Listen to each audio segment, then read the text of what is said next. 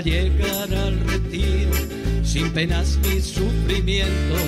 Nunca nos sobraba nada, siempre pagamos impuestos, contribuyendo a forjar este Estado de Derecho. Y gobierne quien gobierne, las pensiones se defienden. Y gobierne quien gobierne, las pensiones, las pensiones se defienden. Empobrecieron salarios, precarizaron empleos, así no salen las cuentas y la hucha sin dinero. Ahora quieren que curremos hasta el día del entierro y los jóvenes en paro o con indecentes sueldos. Y gobierne quien gobierne, las pensiones se defienden. Y gobierne quien gobierne, las pensiones, las pensiones se defienden. Queremos que las pensiones no nos hagan diferentes, que sean igualitarias entre hombres y mujeres. Tiempo para disfrutarlas, nadie por gusto se muere. Y a este paso si llegamos, llegaremos sin los dientes. Y gobierne quien gobierne, las pensiones se defienden. Y gobierne quien gobierne, las pensiones, las pensiones se defienden. Y nos dan por solución la privada de usureros que se largan con la pasta. Si te he visto no me acuerdo. Hoy más jóvenes saldrían a luchar por sus derechos si entendieran que también llevan un abuelo dentro. Y gobierne quien gobierne, las pensiones se defienden. Y gobierne quien gobierne, las pensiones. Las pensiones se defienden y gobierne quien gobierne, las pensiones se defienden y gobierne quien gobierne, no nos toquen, Los cojones. no nos toquen las pensiones.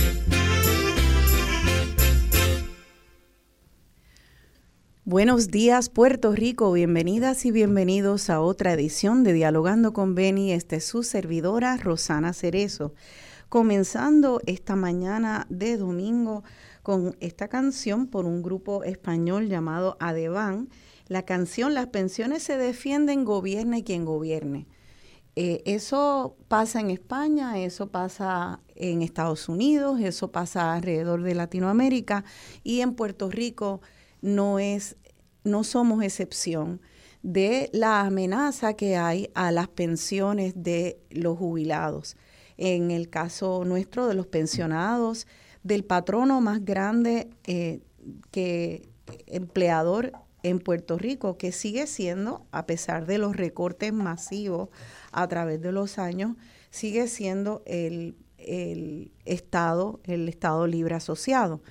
Estas pensiones hace ya eh, más de una década que viene eh, los cambios y las amenazas a las pensiones de los retirados. Eh, y ahora, junto con la inflación, nuestros servidores públicos eh, se ven en un momento donde hasta un cartón de huevos te puede costar 8 dólares, con unas pensiones que ya eran eh, pequeñas, flacas en la mayoría de los casos, algunas personas tienen mejores pensiones, eh, pero la mayor parte de los pensionados son personas que tienen que vivir de manera muy frugal. Se, nos viene la pandemia, nos viene la inflación y ahora con esas pequeñas pensiones, estas personas se ven en más precariedad económica y encima el Estado, como todos sabemos, eh, y la Junta de Control Fiscal estuvo proponiendo cortar de manera escalonada, de acuerdo al ingreso, hasta unas cantidades bárbaras. En un momento la propuesta, y hablaremos de esto ahora, fue de un cerca de un 20%, eso se fue negociando, hay un comité eh, que representa a los pensionados dentro de la eh, Junta de Control Fiscal que llegó a, acordar y a estar de acuerdo con que se recortaran un 8%, unas pensiones ya muy, muy, muy modestas. Y este grupo que hoy nos acompaña aquí, representantes de dos organizaciones de activistas jubilados que defienden las pensiones, eh, construyamos otro acuerdo y frente por la defensa de las pensiones. Estos dos grupos se tiraron a la calle, lucharon, se movieron, eh, tanto dentro del gobierno, cabildeando, educando, y lograron que no se recortara ni un centavo de las pensiones eh, de nuestros pensionados. Por eso para mí es un honor recibir aquí hoy a estos luchadores y luchadoras, porque en un país como Puerto Rico, donde la mayoría de nuestra población es de adultos mayores, eh, hablar de pensiones es hablar sobre la salud de nuestro pueblo, la salud fiscal de nuestro pueblo, porque las pensiones de una persona retirada no solamente le dan estabilidad a esa persona, sino también a toda su familia. Así que es un honor, como dije, para mí recibir el día de hoy aquí en el estudio a una amiga y colaboradora también. Ella es la señora Mayra Rivera, portavoz de Construyamos Otro Acuerdo. Buenos días, Mayra, ¿cómo estás? Buenos días, Rosana, y gracias otra vez por dejarnos este espacio en tu programa y buenos días a todos los radio oyentes. Gracias, Mayra, por estar acá. También nos acompaña en la mañana de hoy Carlos Román Espada. Él es candidato por los empleados de servicio público que están todavía activos trabajando. Buenos días, Carlos. Buenos días, muy, muchas gracias por la invitación al programa y buenos días a todos los radioescuchas. Gracias por estar aquí.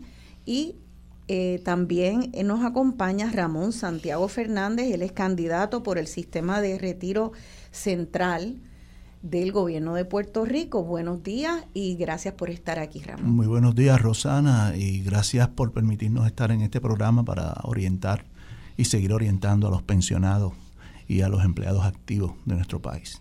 Gracias a ustedes.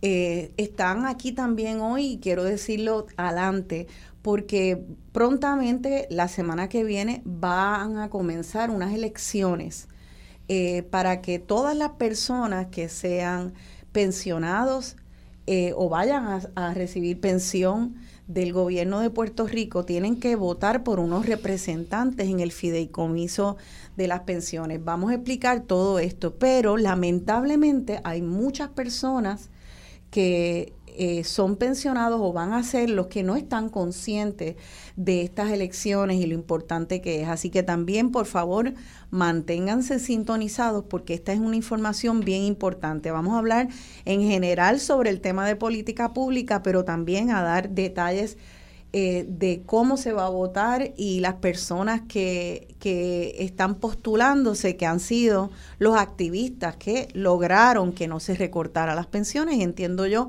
los que deben estar representando a los pensionados y pensionadas de Puerto Rico. Así que, ¿por qué no empezamos por dar un poco de trasfondo histórico sobre las pensiones? Eh, cuando ¿Cuándo comenzó todo este ronroneo de cortar las pensiones de los empleados públicos? ¿Cómo cogió velocidad y dónde estamos ahora? ¿Qué te parece, Mayra? ¿Nos puedes decir, aunque sea brevemente, ese trasfondo? Sí, bueno, eh, gracias, Rosana. Eh, definitivamente, como para el 2018, en el 2018, pues fue que empezó a salir la noticia de que como parte del proceso de negociación de la deuda de Puerto Rico, eh, la Junta de Control Fiscal en el interés ¿no? de pagarle a los bonistas, una de las propuestas que trajo fue reducir las pensiones. Así que, eh, como explicaste al principio, la propuesta creo que era como de 22 o 25%, pero eso se, se fue reduciendo en procesos de, de negociación. Hubo unos grupos, unos grupos que decidieron que querían negociar, se sentaron con la Junta a negociar, y hubo otros y otras, como los mencionados, ¿verdad? Como construíamos otro acuerdo, que decidimos que la, la lucha la dábamos en la calle.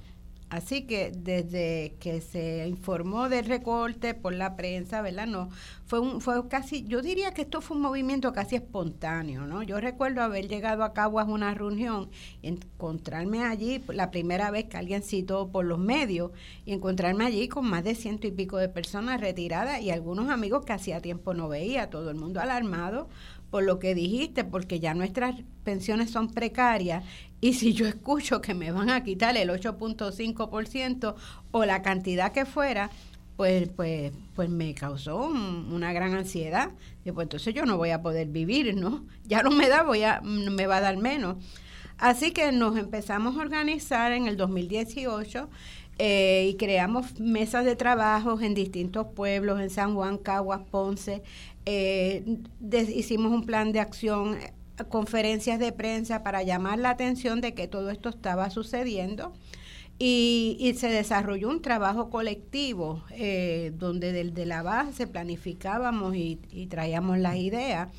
Eh, y lo tuvimos, empezamos a tener logros. era, era muy buena la participación y muy creativa las estrategias que usaban distintos compañeros en distintas áreas. Sí. Así que. ¿Cómo me puedes dar algún ejemplo? Pues mira, recuerdo una foto de compañeros de Ponce con un, con un mensaje de Nucero Recorte, las letras de Ponce, ¿no? Las históricas ah, letras. Sí, cosas así, o en los puentes. En Caguas nos fuimos una noche de por la noche con los compañeros de, comedores sociales a repartir en una actividad cultural. Qué bien, y tuvimos muy, muy buena recepción. O sea, eh, cada grupo se originaba distintas estrategias para llevar el mensaje. Y ya para el 2019 yo puedo decir que tuvimos, fue un hito, ¿verdad? Pues tuvimos el primer logro que se logró que la Asamblea Legislativa aprobara una resolución concurrente en que se expresó que no iba a aprobar nunca un proyecto de ley que incluyera el recorte. Mira, para Eso fue, ¿verdad? no aproba, incluso dijo que no aprobaría legislación, estoy citando, que viabilice el referido plan de ajuste si incluye recorte a las pensiones. Esa fue la primera información que tuvimos. Enorme, tremendo batazo. y eso, ustedes lo lograron. Eso lo logró el Frente en Defensa de las Pensiones y construyamos otro acuerdo en todas estas actividades que se estaban desarrollando, ¿verdad?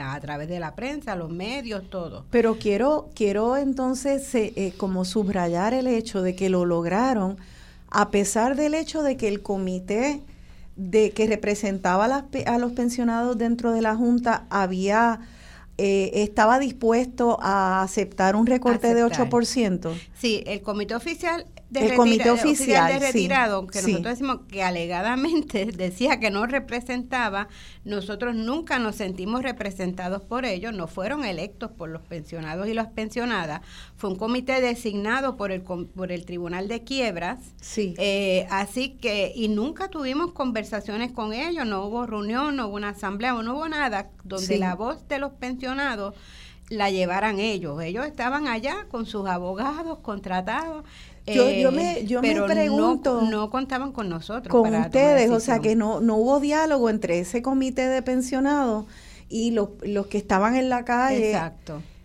Eso es muy preocupante y también es preocupante para mí. Yo pienso, ¿cómo es que unas personas que están representando a los pensionados, primero, no, no hay un diálogo con grupos masivos de pensionados? Eso es muy preocupante porque es antidemocrático. Claro.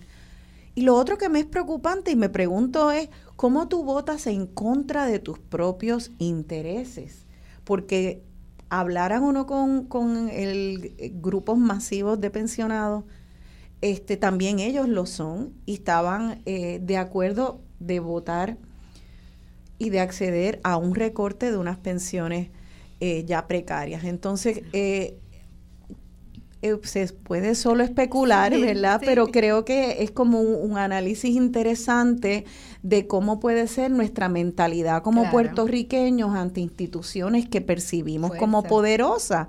Eh, ¿Creen ustedes que tal vez ellos sentían inevitable eh, el recorte que no tenían fe en que el activismo pudiera de hecho ganar, eh, defender las pensiones al 100. Ciertamente, o sea, eh, ellos, ellos lo pensaron por lo que yo creo, ¿verdad? Por las expresiones que hacían, que era como el mejor, ¿verdad? Entre dos males, lo, lo menos malo. Era como... Sí eh, vamos, a, vamos a irnos con esto porque si no sería peor, ¿no? Es en la campaña del miedo. Mejor coge 8.5 para que la Junta no se moleste y te imponga más. Claro, eh, hay como que hay que dar del ala para comer de la pechuga, pero imagínate dar del ala eh, cuando ya sí me puedes apagar. Y entonces, eh, pues también... Eh, era como verse en una imposibilidad de que los cambios se dieran. O sea, nosotros siempre recibíamos eh, la, la, la nos decían, ¿verdad? No, no directamente, pero era lo que se escuchaba cuando se expresaban, pues que la, la Junta tenía tanto poder, ¿no? Porque había sido nombrada por el Congreso, por todo eso, que era quien mandaba en Puerto Rico, que es quien manda, o sea, eso no lo negamos. exacto. Eh, y que nunca iba a, cambiar el plan de ajuste de la deuda. Sí, ya, ya, ya. Que nunca, eh, eso no iba a pasar, que estábamos en la calle, íbamos perdiendo nuestro tiempo, porque eso no iba a pasar. Pero nosotros desde el principio dijimos cero recorte, cero recorte, no importara cuál fuera la pensión de una persona, si fuera alta o baja. Era el principio de que no podían tocarnos ni un centavo de nuestras pensiones, porque fue un derecho ganado, adquirido con nuestro trabajo, es, el fruto de nuestra labor. Esto no es una dádiva, esto no es un regalo, esto fue el dinero que aportamos. Y segundo, porque siempre objetamos que esa deuda eh, pues no se había hecho una auditoría y se estaba pagando deuda ilegal y que no íbamos a prestarnos para que el dinero de, nosotros los pensionados y las pensionadas se utilizara para pagarle a unos bonistas buitres que se estaban beneficiando ¿no? de del pueblo de Puerto Rico que ya habían tenido ganancias. Y además de todos los malos manejos y la corrupción de los locales, más allá de, los de los bonistas buitres, de los locales que está metido dentro de esa deuda no auditada. Así que para mí, de verdad, yo me quito el sombrero eh, ante esa eh, esa apuesta al activismo, a la dignidad de que nosotros los ciudadanos tenemos poder, ese reconocimiento de que se tiene poder y esa batalla de David versus Goliath, donde esos los representantes de oficiales del comité de pensionados no electos, este estuvieron, se agacharon, lamentablemente aún en contra de sus propios intereses y ustedes apostaron al poder democrático del colectivo. Así que eh, eso, eso nada más este, lo cualifica a todos ustedes que están aquí, a las personas que se están postulando, que formaron parte de, Construyamos Otro Acuerdo y el Frente por la Defensa de Pensiones. Eh, eh, es ya una carta de presentación muy poderosa eh, sobre, sobre los credenciales de ustedes y el tipo de labor que harían para defender a los pensionados. Pues, y así llegamos al 2020, que se fue la hicimos una asamblea, fue la primera asamblea de pensionados que se hizo, asistieron más de mil pensionados.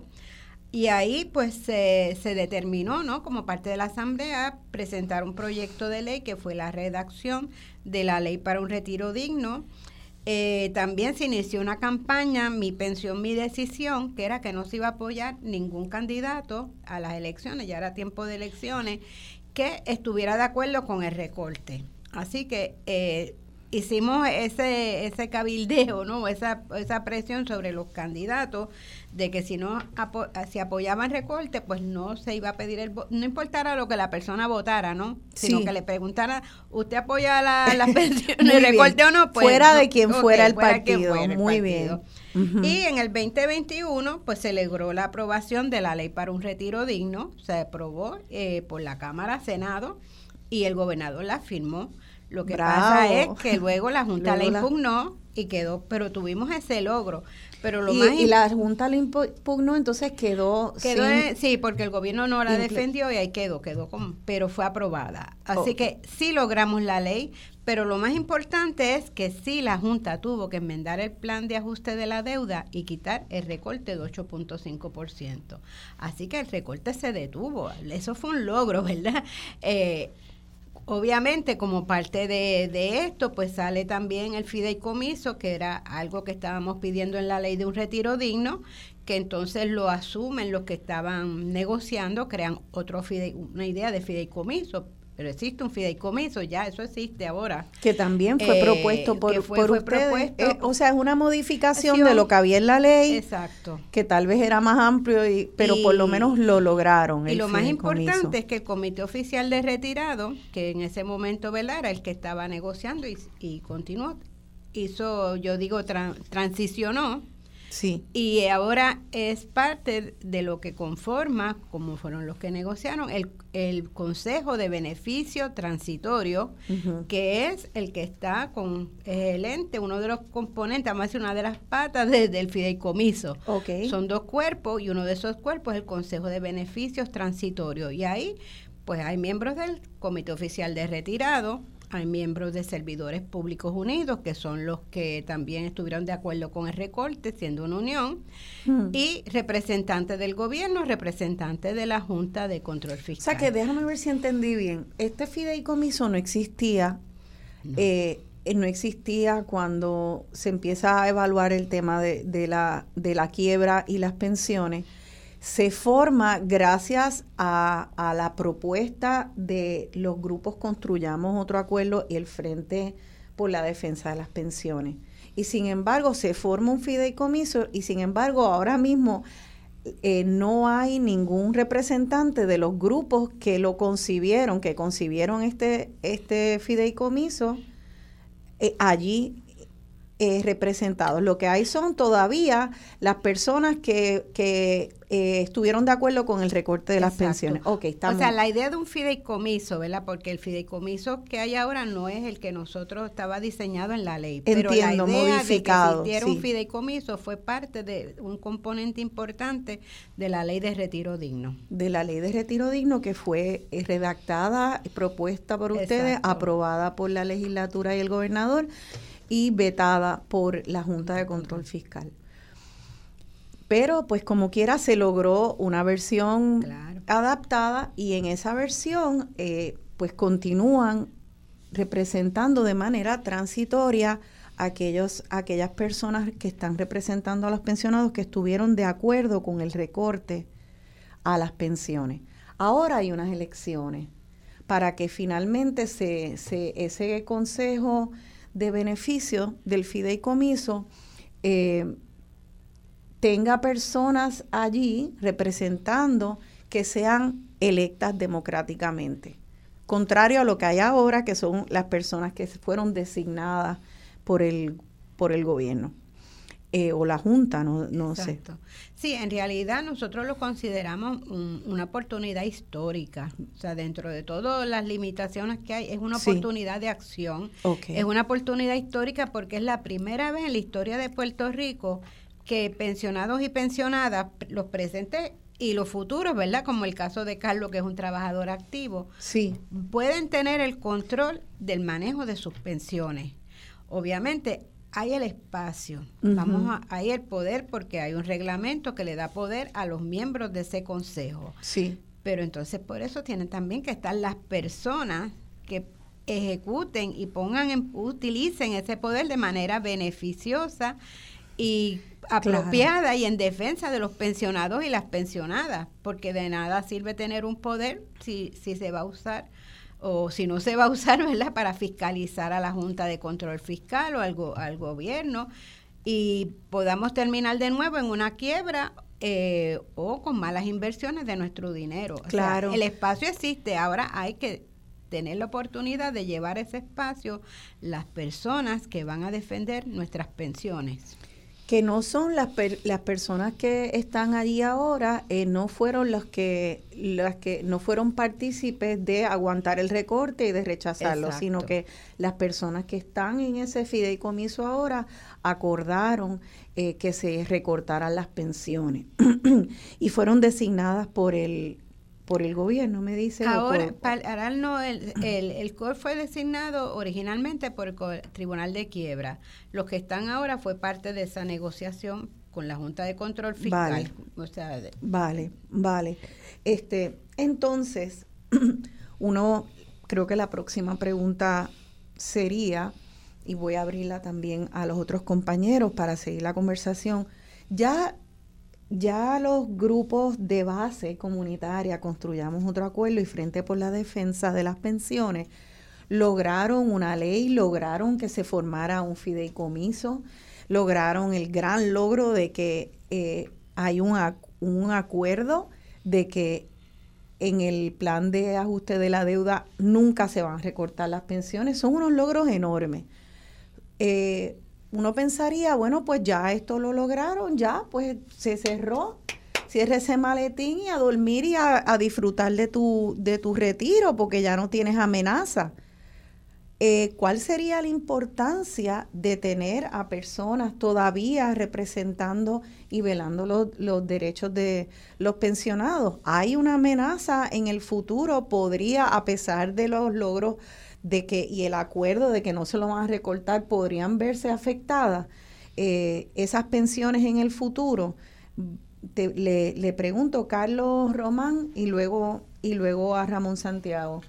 Bueno, evidentemente las pensiones tuvieron un, riesgo de ser reducidas en 2019, como bien dijo Mayra, eh, a los que ya estaban pensionados. Pero a los activos ya no las redujeron.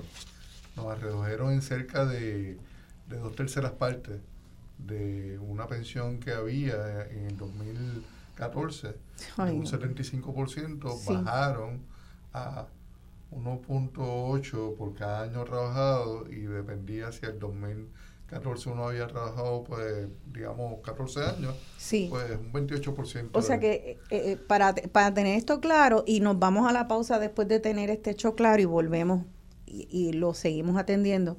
En el 2014 estaba, el gobernador era García Padilla. Exactamente. Y García Padilla eh, impulsó una reforma de, de pensiones que resultó entonces en la reducción de las pensiones de los pensionados actuales, los que están trabajando. de los que están trabajando, estaban trabajando activos, ¿de cuánto? De, de bueno, él lo que hizo fue eliminar la ley que existía que teníamos pensiones. Y se les recortó por... Entonces, a todo el que tuviese más de 10 años como pensionado, pues se le iba a dar cerca de 1.8 si no me equivoco, llegaba al 2% eh, de cada año trabajado con el salario que tenía en el 2014. Con el salario del 2014. El salario del 2014. Eh, y eso resultó en una rebaja ah, sustancial, de, menos, menos, de, menos del 50%, menos del 40%. Quizás algunos tendrían el 40%. Obviamente va a depender de cuántos años estén trabajando, pero un empleado típico que empezó en el 95, pues cerca de un menos de un 40% de su pensión. Cuando, cuando empezó a trabajar, tenía un contrato que le decía que a los 30 años de servicio y 65 años iba a tener el 75% de la pensión. Wow, o sea que eh, eh, este eh, y esto pasa en el 2014, le quitan a personas que empiezan a trabajar bajo el acuerdo y el contrato de que tendrían 75% de la pensión, se les baja placatún de 75% a menos de la mitad. Eso es a los que tienen derecho a pensión. Tengo que aclarar también que del 2000, bajo el gobierno entonces de Pedro Rosselló, se eliminó el derecho a tener pensiones a los nuevos empleados. Claro, o sea que, que, estamos hablando de que hay dos sistemas. Hay personas, de acuerdo a cuando entraron antes del 2000, este, podían tener derecho a pensión. La realidad es que ahora cualquier persona más joven que empezó en Puerto Rico a trabajar de 2000 en adelante no tienen derecho a pensión. Eso se, eso se eliminó. Así que vámonos a la pausa. Seguimos aprendiendo de las pensiones en Puerto Rico aquí en Dialogando con Beni.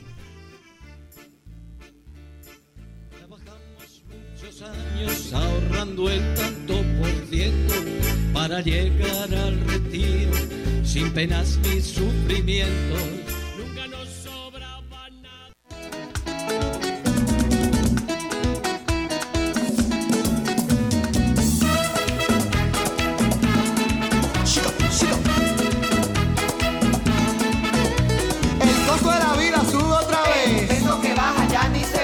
Las habichuelas no se pueden comer. Una libra de arroz y una cuarta de café. A nadie le importa qué piensa usted. ¿Será porque aquí no hablamos inglés? Ah, ah. Es verdad. Ah, ah. Es verdad. Ah, ah. Es verdad. Do you understand? Do you, do you? Si la gasolina sube otra vez. El peso que baja ya ni se ve. Y la democracia no puede crecer. Si la corrupción juega ajedrez. Piensa usted. ¿Será porque aquí no hablamos francés? Ah, ah. Bupale. Ah, ah. Bupale. Ah, ah. Bupale. Ah, ah. No me cierre.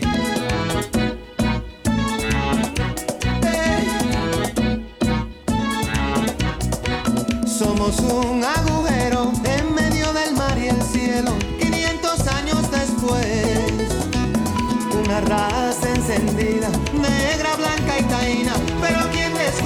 yeah.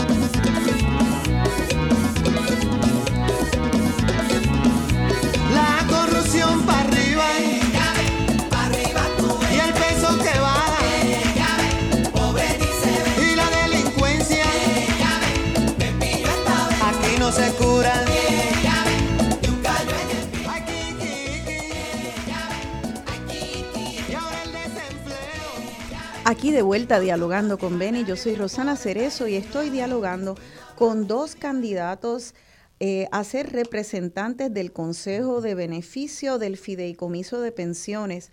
Ellos son Carlos Román Espada y Ramón Santiago Fernández, también dialogando con la portavoz del grupo Construyamos Otro Acuerdo, Mayra Rivera. Esa canción, El costo de la vida de Juan Luis Guerra, eh, pues nos habla de, de, este, de esta situación que vivimos todos los días, eh, de un país en corrupción, un país con delincuencia y un país donde un cartón de huevos te puede costar 8 dólares. Eh, los otros días yo le dije a mi mamá que hace tiempo no, no compra cartones de huevo porque yo hago la compra para evitarle revolumar. ¿Y tú sabes cuánto vi los otros días un cartón de huevo? Ella me dijo, ¿a cuánto? ¿A cuatro? Yo, no, no, no, no, a ocho. no lo compré porque dije, mejor no como huevos, pero la realidad es que los pensionados entonces trabajan eh, con, eh, tienen, tienen un ingreso mensual eh, que se les ha determinado, se les congeló en el tiempo hace décadas y, y entonces todo sigue subiendo y subiendo y ese, esa pensión que reciben, que se congeló en el tiempo, que es menos de la mitad que de lo que recibían cuando trabajaban, también a su vez fue amenazada. Como describimos, eh, de, fue amenazada de recortarlo y que lo que vemos es la actitud criminal de una junta que pudiera haber soñado que esas pensiones tan, tan ya precarias pudieran cortarse un 20 y pico de por ciento. O sea, el, el, riesgo es tan grande que ese es el tipo de actitud de desprecio que, que, está enfrentando el pueblo de Puerto Rico. Y digo el pueblo de Puerto Rico porque el patrono más grande de Puerto Rico es el gobierno de Puerto Rico. Y ese, ese, ese riesgo de que recortaran las pensiones lo pararon gente con nombre y apellido, organizaciones con nombre y apellido. Construyamos otro acuerdo y frente por la defensa de las pensiones. Y personas, esas personas que pararon eso no están hoy en día representando de manera oficial a los, a, los pensionados. Los que los están representando ahora mismo en el fideicomiso, de, en el Consejo de Beneficios, son las personas que estuvieron de acuerdo con que se recortaran las pensiones. Va a haber unas elecciones, todos los pensionados van a tener la oportunidad de elegir por primera vez a estas personas que, que pararon los recortes y ahora queremos saber, bueno, pues si pararon los recortes, eh, hablábamos ¿Qué otra amenaza hay? ¿Qué, puede, ¿Qué otra amenaza puede haber? Pues hablemos de qué otra amenaza puede haber, porque un fideicomiso eh, significa que hay un dinero que está tratando de conservar algo. Eh, ¿Nos pueden explicar entonces lo que es el fideicomiso, Ramón? Eh, Ramón Santiago Fernández, candidato por el sistema de retiro central para, es candidato para ser representante de los pensionados en ese fideicomiso. ¿Nos puedes describir qué es el fideicomiso? Pero antes de, antes de entrar a lo, del fideicomiso, sí. tenemos, que quedar, tenemos que estar claros que la amenaza a las pensiones siempre va a estar ahí. Sí. Mientras existan políticas gubernamentales como las que hemos vivido en los últimos 25 o 30 años, la amenaza siempre va a estar ahí. Y por eso es que hay que estar alertas. Se obtuvo una victoria y derrotamos y se logró cero recorte a las pensiones, pero siempre vamos a tener que estar alertas. Mientras esas políticas se mantengan, es urgente que estemos alertas. Estoy de acuerdo y creo que lo que hemos visto en, eh, alrededor del mundo, pero en Estados Unidos particularmente, derechos que se creían ya adquiridos y que jamás la gente creía que estaban escritas en piedra y sencillamente bajo ataque ya no existe Roe v. Wade, ya la cuarta enmienda prácticamente tampoco. Tantos derechos, eh, hasta el seguro social están los republicanos amenazando. Así que eh, no nos acostemos en los laureles de que hay hubo una victoria, es mucho más una victoria tan reciente eh, como esta de, del acuerdo de que no se van a recortar pensiones. Todos los derechos siempre están amenazados por una clase eh, gobernante neoliberal muy agresiva, muy agresiva. Así que gracias por hacer esa aclaración. y entonces vamos a hablar de amenazas de lo que es el fideicomiso y por qué esas pensiones, a pesar de haber un fideicomiso, pueden verse reducidas muy peligrosamente en el futuro. Por eso, por, por, estar presente siempre esa amenaza, por eso es que estamos en este proceso. Sí. Por eso es que nos hemos postulado como candidato, por eso es que el Frente en Defensa de las Pensiones y construyamos otro acuerdo se ha encargado de conseguir una serie de candidatos para ver si somos electos al Consejo de Beneficio. ¿Por qué? Por el fideicomiso porque el fideicomiso de reserva de pensiones es una reserva que en caso de que el gobierno caiga en déficit o una segunda quiebra y nos diga que no existe dinero para pagar las pensiones, esa reserva está ahí para eso, para cumplir con la obligación de que los pensionados de nuestro país puedan recibir puedan recibir su pensión. Una reserva, vamos a ser claros, estamos hablando de mucho dinero. El fideicomiso está sentado sobre mucho dinero, una reserva de dinero que se ha separado para garantizar en el futuro el pago de las pensiones. Eh, eh, ¿Pueden decirme, tienen alguna idea de, qué cantidad hay dentro de la reserva del fideicomiso de pensiones? El número que yo tenía es que en algún momento se manejó, estábamos hablando de 1.5 billones de dólares, 1.4, 1.3. 1.5 billones de dólares. Ah, billones. Billones de dólares. Yo entendí millones y dije, pues nos chavamos. No, no, no. Y el gobierno, y el gobierno tiene la obligación por ley de depositar un mínimo en ese fideicomiso anualmente de 175 millones de dólares. Así están las cosas ahora. Pero ¿qué pasa? Pues cuando ya sabemos, cuando hay dinero, y es, y es mucho dinero para garantizar el pago de las pensiones eh, de aquí a los próximos 15 o 20 años, y son muchas personas pensionadas que dieron su servicio a Puerto Rico, pero cuando hay una reserva de dinero, este, eso es igual que como que haya comida en el piso y, y los buitres siempre están sobrevolando. ¿Cuáles pueden ser las amenazas a ese a esa reserva de ese caudal de, de dinero? Eh, me imagino que son varias. ¿Pueden nombrar algunas para saber cómo los candidatos que ahora se postulan eh, eh, han identificado que debe ser esa defensa de ese dinero. Mira, eh, nosotros vamos al Consejo de Beneficios con la gran con el gran compromiso de fiscalizar cualquier acto, cualquier acción del gobierno donde pretenda intentar justificar sacar dinero de ese fondo de reserva para, para, para pagar las pensiones, habiendo dinero en el gobierno. El gobierno tiene la obligación en este momento de pagar las pensiones. En la reserva es eso, una reserva. ¿Qué, qué amenaza, ¿Qué amenaza podría surgir? en cualquier momento puede ocurrir. Sí, claro, pues que lo hemos visto una y otra vez, como hay dinero designado para, para ciertos propósitos y empiezan a cogerle prestado y a cogerle prestado y a cogerle prestado, ¿verdad, Carlos? Este, eh, ¿Querías dar un ejemplo? una de las responsabilidades que tienen las personas electas al fideicomiso es velar porque el gobierno, el dinero que se comprometió en los acuerdos con la Junta Fiscal, tiene que ponerlo. Y la responsabilidad de eh, el Consejo de Beneficios es obligar al gobierno, velar que haga el pago y obligarlo a que pague. Incluso con la potencialidad de llevarlo al tribunal, tenemos la capacidad legal para llevarlo. La otra responsabilidad grande, que también es un riesgo siempre, son las inversiones, que fue otro de los problemas que hubo en el sistema.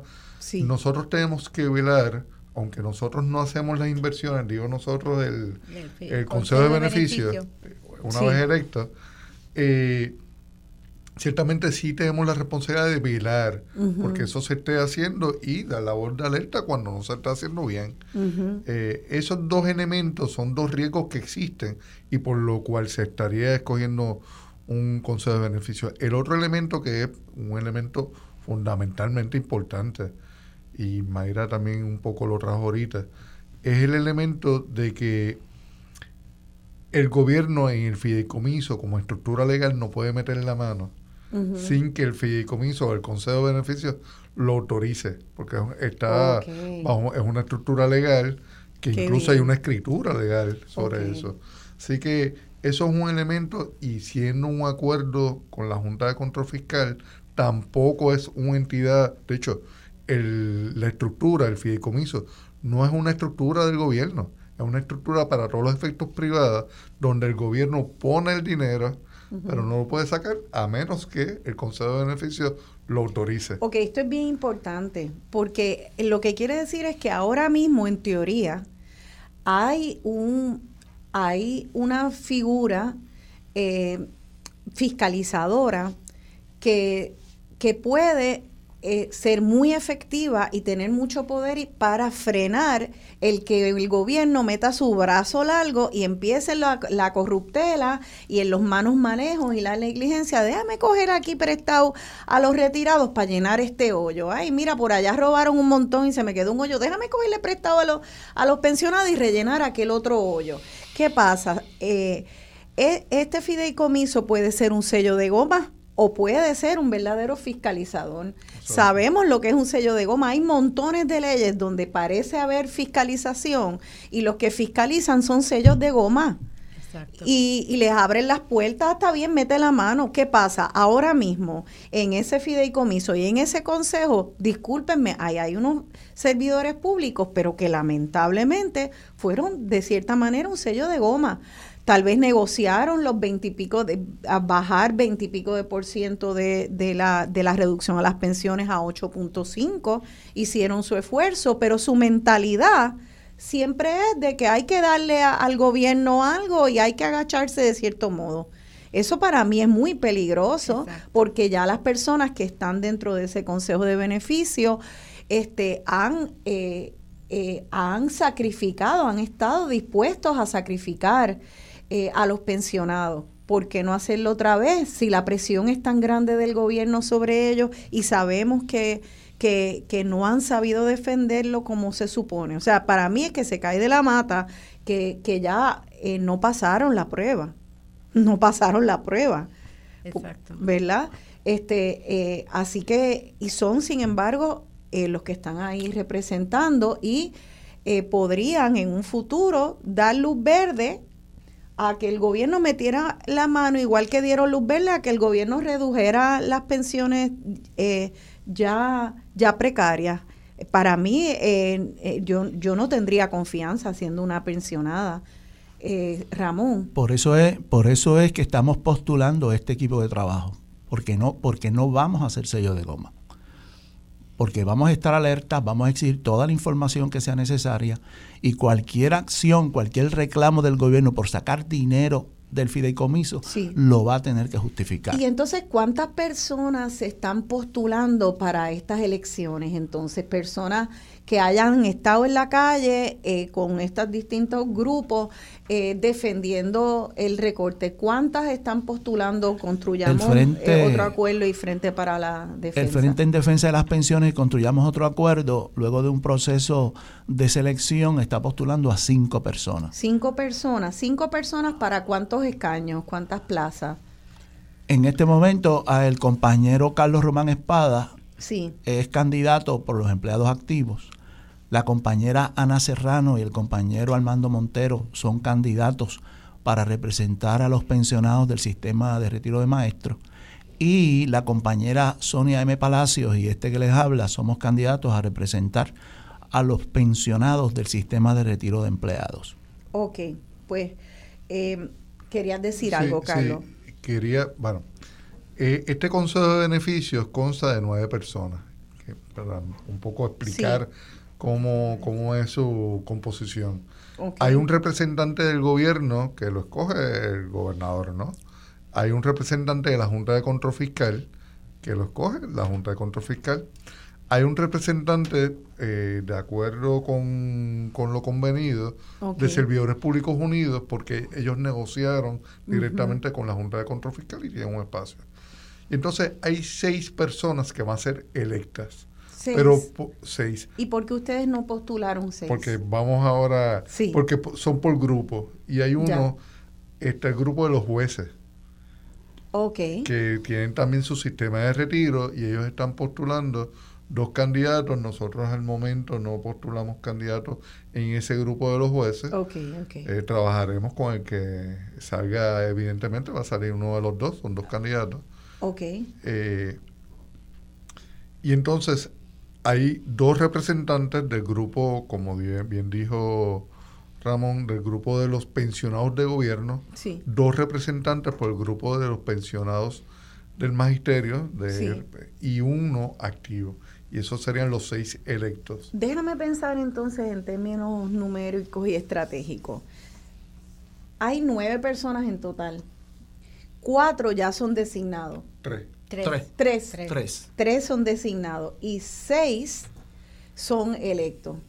De esos seis electos, uno este, ya eh, es de, va a ser representante de la judicatura y entonces otros cinco serían eh, lo que queda de, pensionados que fueran a, representar los distintos segmentos de, los grupos de pensionados. Me suena a mí que entonces en términos estratégicos, si esos cinco se diluye el voto, aquí hay, aquí hay un riesgo bien grande, ¿verdad? Por ejemplo, que lo, lo más eh, si yo estoy eh, tratando de avanzar para defender, lo mejor es tener un grupo, un bloque que me bloquee, este, que metan la mano en el fondo para coger chavos y llenar huecos, que me bloqueen de verdad, este, eh, que hagan malas inversiones con ese dinero si, si ustedes están, hay cinco que están en la misma página, eh, se puede hacer un, un, frente unido. Sin embargo, si esos cinco se fragmentan, eso podría eh, eh, convertirse nuevamente en un sellito de goma. Pa, pues está bien.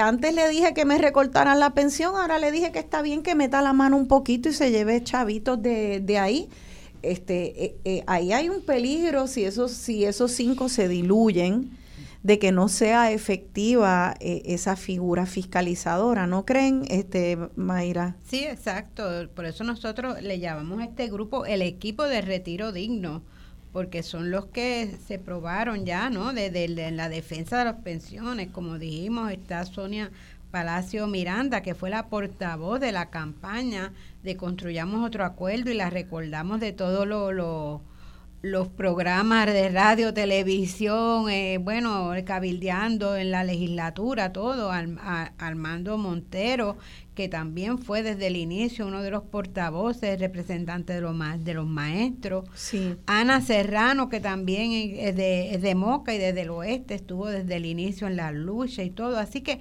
es importante que este equipo de retiro digno, sea el que se elija, porque en este momento esos cinco constituyen mayoría de los nueve.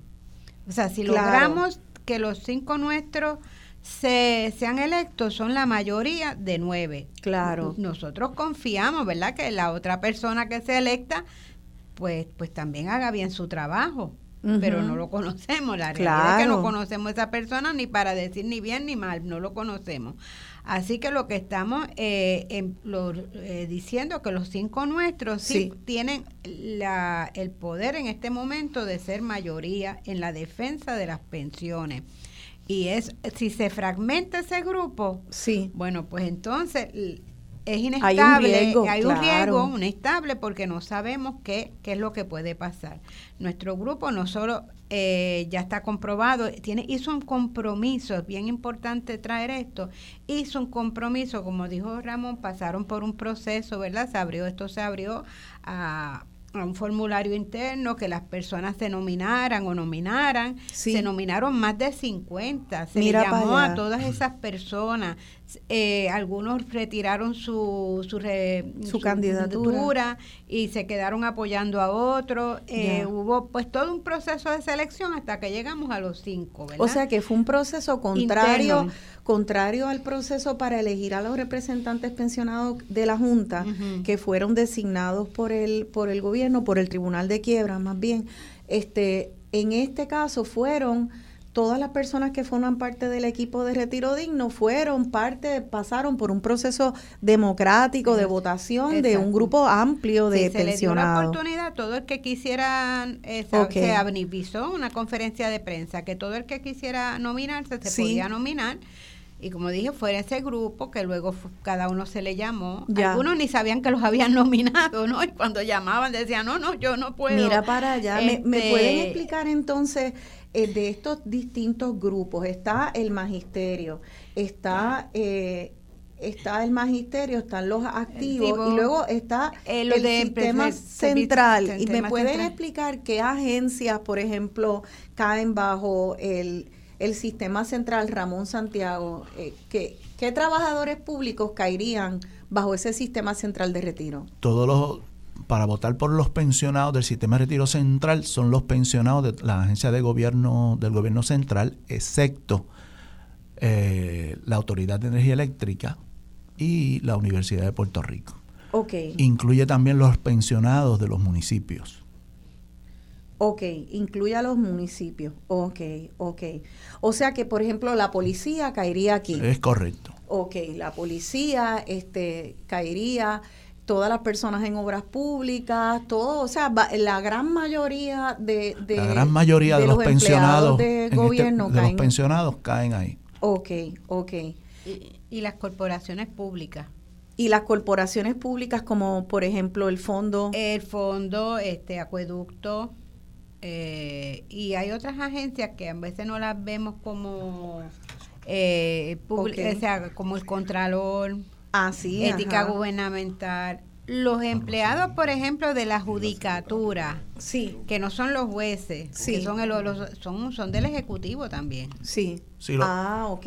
Los de, la rama judicial, los alguaciles, las secretarias. Todo eso cae bajo el bajo el sistema, de, retiro central. O sea, son muchas, muchas personas y yo le pido a aquellas personas que estén escuchando, si son pensionados, tomen nota, porque próximamente vamos a hablar entonces de estas elecciones, vamos a dar otra vez los nombres de las personas y, y, y cómo se puede votar, porque este es bien triste que tengamos herramientas si yo estoy en mi casa, yo tengo una filtración y yo tengo el sellador y yo tengo lo que yo necesita y yo no lo uso y se me empieza a inundar la casa, es bien triste que teniendo las herramientas yo no tome las medidas preventivas para que para no perder algo que ya tengo. Eh, así que para mí es bien importante eh, eh, que lo compartamos y es importante que las personas que no sean pensionadas, como yo no soy pensionada, porque yo soy una persona que he trabajado toda mi vida por, por trabajo individual de contrato, freelancer, y sé la preocupación tan grande que tenemos y tienen ahora, y eso es otro programa, los pensionados, eh, que diga los empleados públicos y todos los empleados que no son pensionados, que tienen que ahorrar por cuenta propia, sacar sus planes de retiro privados, eh, con todo lo que significa eso. Eh, ahora hay una población enorme que todavía tienen las pensiones no es mucho, pero son fundamentales y es su sustento de vida. Eh, y se nos va la vida como pueblo de que, de que todos los pensionados puedan tener una vejez digna. Eh, así que vamos en el próximo segmento a, a, repetir, a hablar de las elecciones. Vamos a recibir también una llamada de uno de los candidatos que está representando al gremio, a lo, a lo, al magisterio, eh, Armando Montero, que vamos a recibir una llamada de él para, para escuchar la, las preocupaciones también de, del magisterio. Y hablemos entonces de las elecciones para que todas aquellas personas que están sintonizadas, sean pensionadas y pensionados o no, por favor rieguen la información porque de verdad que esto es bien importante para la salud de nuestro pueblo. Así que quédense con nosotros que en la próxima vamos a hablar sobre este frente de equipo de retiro digno, defendiendo las pensiones de los boricuas. ¿Qué piensa usted? ¿Será porque aquí no hablamos inglés? Ah, ah. Es verdad. Ah, ah. Es verdad.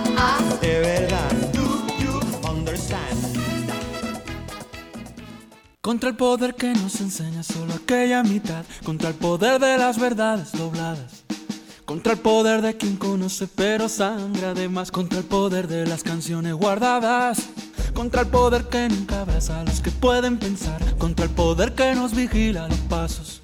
Contra el poder que siempre miente en nombre de la verdad, contra el poder que nos convierte en extraños, contra el poder que debilita y nada que solo quita y deshace lo que está contra el poder, contra el poder, en cualquier forma que se dé contra la fuerza y mal uso de la desde el poder.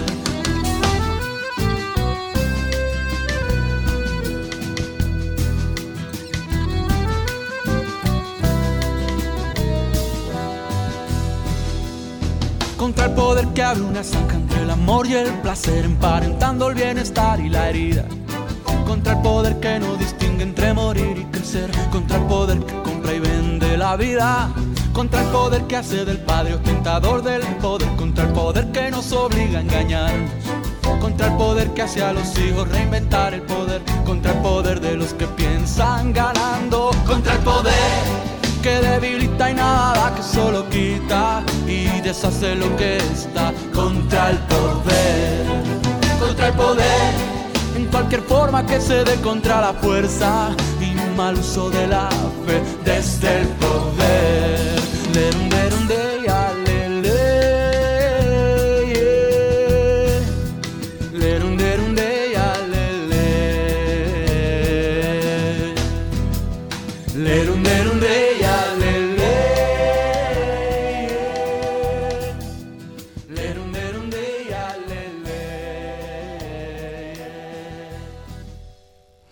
Aquí de vuelta dialogando con Benny. Yo soy Rosana Cerezo y estoy dialogando con dos candidatos eh, a, a, formar parte del Consejo de Beneficio del Fideicomiso de Pensiones.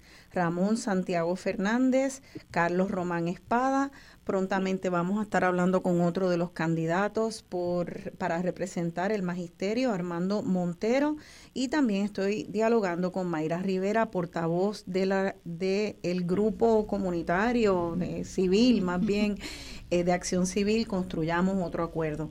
Esa canción eh, se llama Contra el Poder de Pedro Guerra, el cantante español, y habla eh, de de esas personas que toman acción contra el poder de las verdades dobladas, este, el poder de, de lo que de lo que debilita y solo quita y deshace lo que está. Ustedes han luchado contra ese poder, ese poder que nos alimenta esas medias verdades o verdades eh, distorsionadas, eh, la verdad conveniente para, para los grupos que, que solamente dan aquellos hechos y lo presentan de manera que muchas veces es muy deshumanizante, es muy deshumanizante y pone en riesgo a masas de, seres humanos eh, a, costillas de unos beneficios eh, privados para lucrarse más de lo que ya de lo que ya están lucrándose.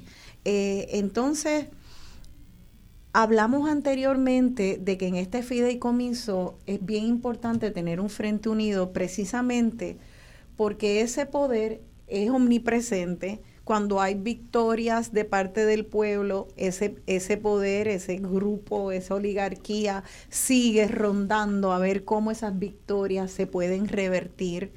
Eh, y hablamos de distintos tipos de amenazas que puede haber a este fondo de mucho dinero para pagar las pensiones de los empleados públicos más allá de la próxima década en Puerto Rico.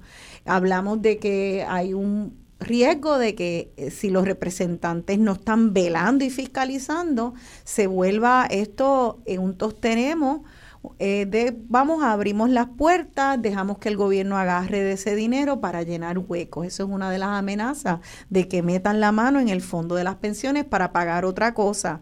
En un país de tanto corruptela, pues eso es un riesgo bien inminente. Eh, también hay un, un riesgo de que Puerto Rico caiga en impago también. Hay economistas que dicen que eso es muy posible, incluso hasta probable, que haya un impago de este plan de, la deuda y que puedan justificar entonces, ah, pues ahí hay dinero y que le den luz verde para hacerlo. También otro de los riesgos es que no se invierta bien ese dinero, que es mucho dinero, es un billón con B de, de bueno y B de buitre. Eh, un billón y pico de, de, dólares. Así que vamos a hablar un poco, antes de entrar al tema de las elecciones, Mayra, tú brevemente explique eh, esa relación entre el Consejo de Beneficio, donde va a haber los representantes de los pensionados, y el, el, cuerpo de inversión. Sí. Eh, sí, para aclarar unos detallitos, ¿verdad? Pues como dijimos, el fideicomiso de las reservas de pensiones consta de dos cuerpos. El Consejo de Beneficios, de donde tres son designados y seis son electos, y la Junta de Inversiones, que la Junta eh, eh, de Inversiones es la única responsable de custodiar, administrar y hacer inversiones. Eh, la Junta de Inversiones es quien hace las inversiones. Pero el Consejo de Beneficios monitorea a la Junta de Inversiones.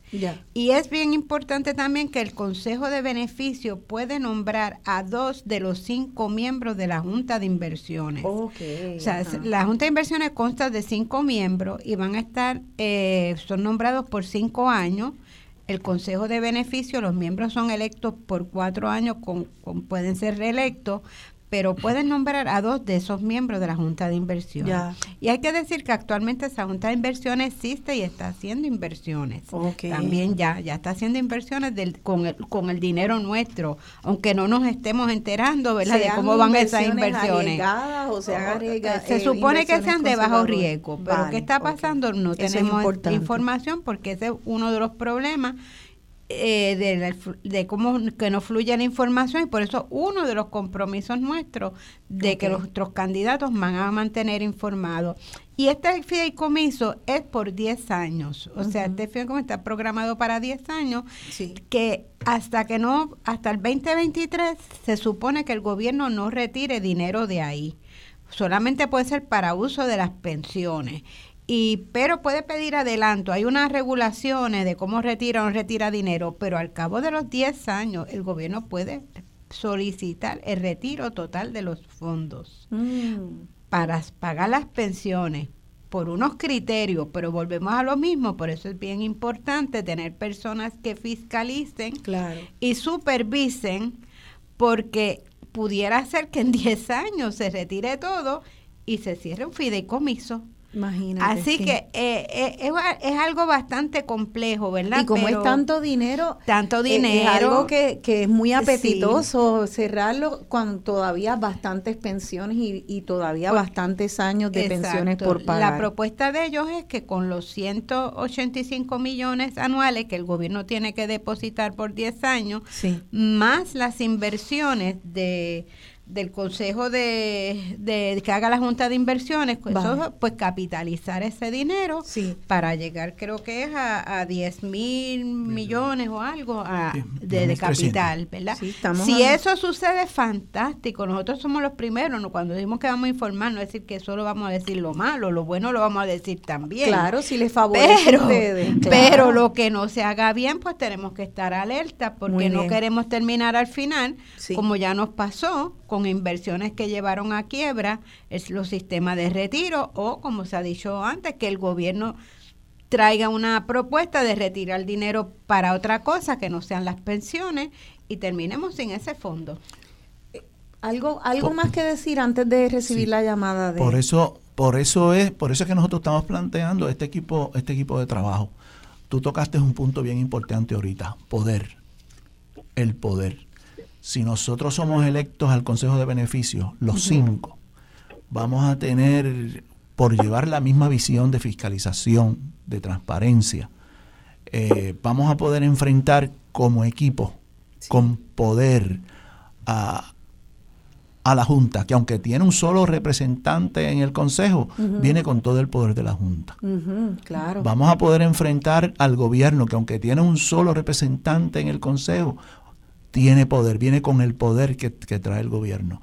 Por eso es que estamos insistiendo en la... Eh, y queremos lograr ser electos los cinco. Los cinco. Y en su momento, estando allí, pues hablaremos y dialogaremos con el sector, con el sector representante.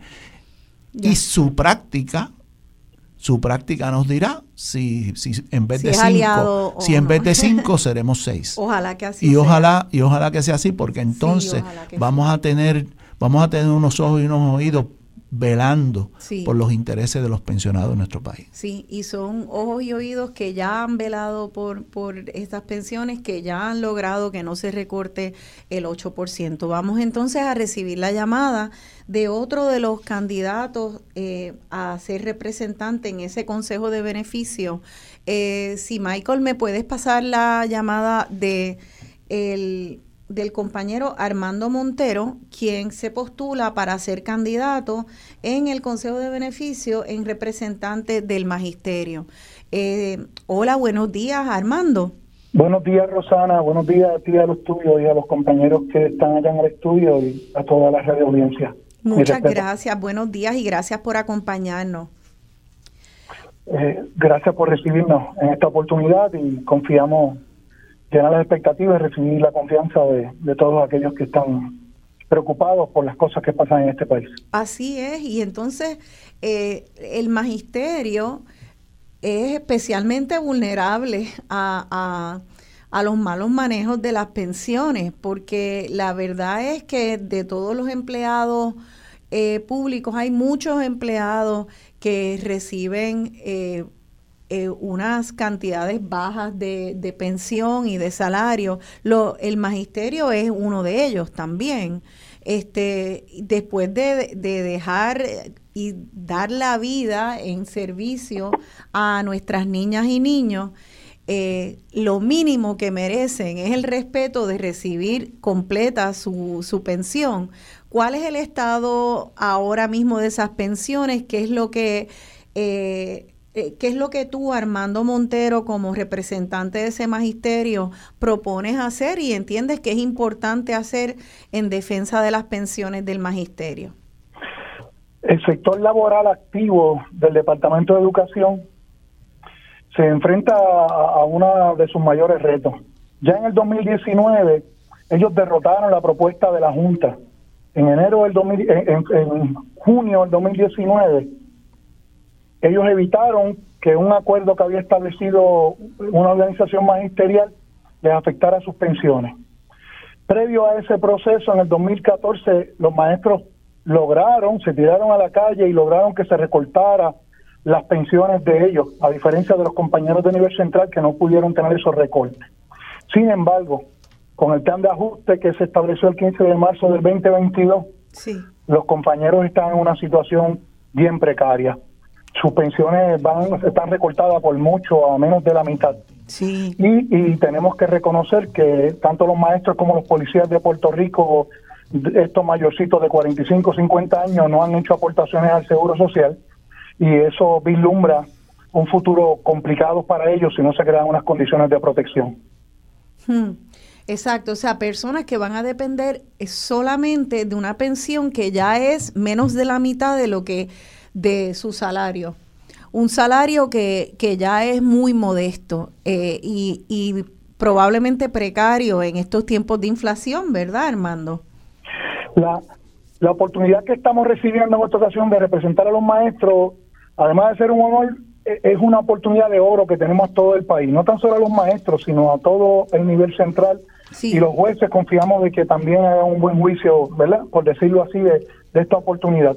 Este modelo de fideicomiso es un modelo novel, donde aunque tenemos la mayoría de los representantes en ese modelo como está establecido, el, que hizo la ley hizo la trampa y la Junta y el gobierno se pusieron de acuerdo para ellos tener poder de veto. Aunque nosotros seamos mayoría y seamos los seis alineados en un solo sentimiento, ¿no? Y en un solo pensamiento, en una sola propuesta, ellos, como está establecido el plan de ajuste de deuda, tienen poder de veto. Así que a corto plazo, vemos las decisiones que toma el Tribunal Federal en diferentes instancias y las más recientes en esta semana. Nosotros, y yo en lo personal, me he propuesto que e, esa va a ser la punta de lanza para nosotros garantizar de que surjan enmiendas al plan de ajuste de la deuda y que vayamos que vayamos allá con el consenso del país, en representación de la gente que ya ha hecho cana, que levantó este país para adelante, y con los que están trabajando todos los servidores públicos, vamos a hacerle saber a la clase que tiene el poder, la clase política en este momento dado, y algunos sectores económicos que no los vamos a mencionar, de que hay posibilidades de hacer cambios de que existe la ley y que hay unos procesos legislativos que podemos atender desde allí.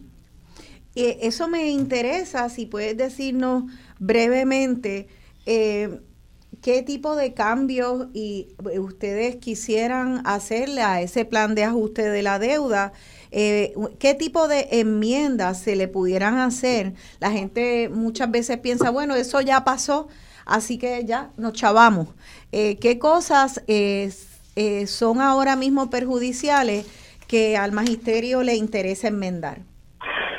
Eh, la ley promesa tenía cinco elementos principales. El primero de ellos era que el gobierno organizara sus finanzas. Con el segundo propósito, pagarles a los bonistas. El tercer propósito era identificar los servicios esenciales, no sea esto. El otro propósito era proteger los grupos más vulnerables y eso definitivamente fueron lo primero que vinieron a hacer contra nosotros.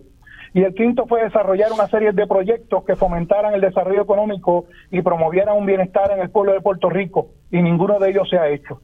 A mí me parece que, el gobierno en contubenio con la Junta, y, y ellos, vale la pena mencionar, de que una vez salga la Junta de Puerto Rico, el otro voto que pertenece al Consejo de Beneficios le va a pertenecer al gobierno también.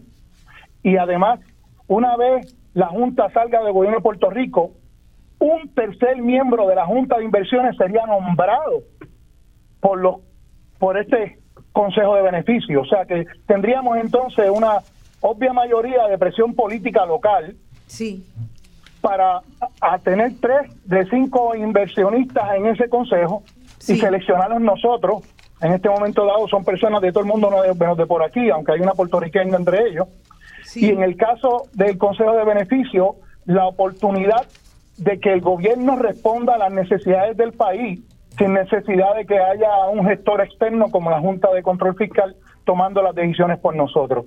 Así que esta sería una oportunidad de oro que tenemos para ser portavoces de las necesidades que el país tiene, desde la perspectiva de los más necesitados, en este caso, los pensionados los servidores públicos y toda la ciudadanía en general. Pues hablábamos ahorita de, leyes que están, tienen en teoría unas, unas garantías y eh, una salvaguarda y que luego se quedan en papel. Puerto Rico es, es un ejemplo eh, lamentable de eso, porque en Puerto Rico tú lees, si tú lees todas las leyes en Puerto Rico, tú pensarías que llegaste a un paraíso.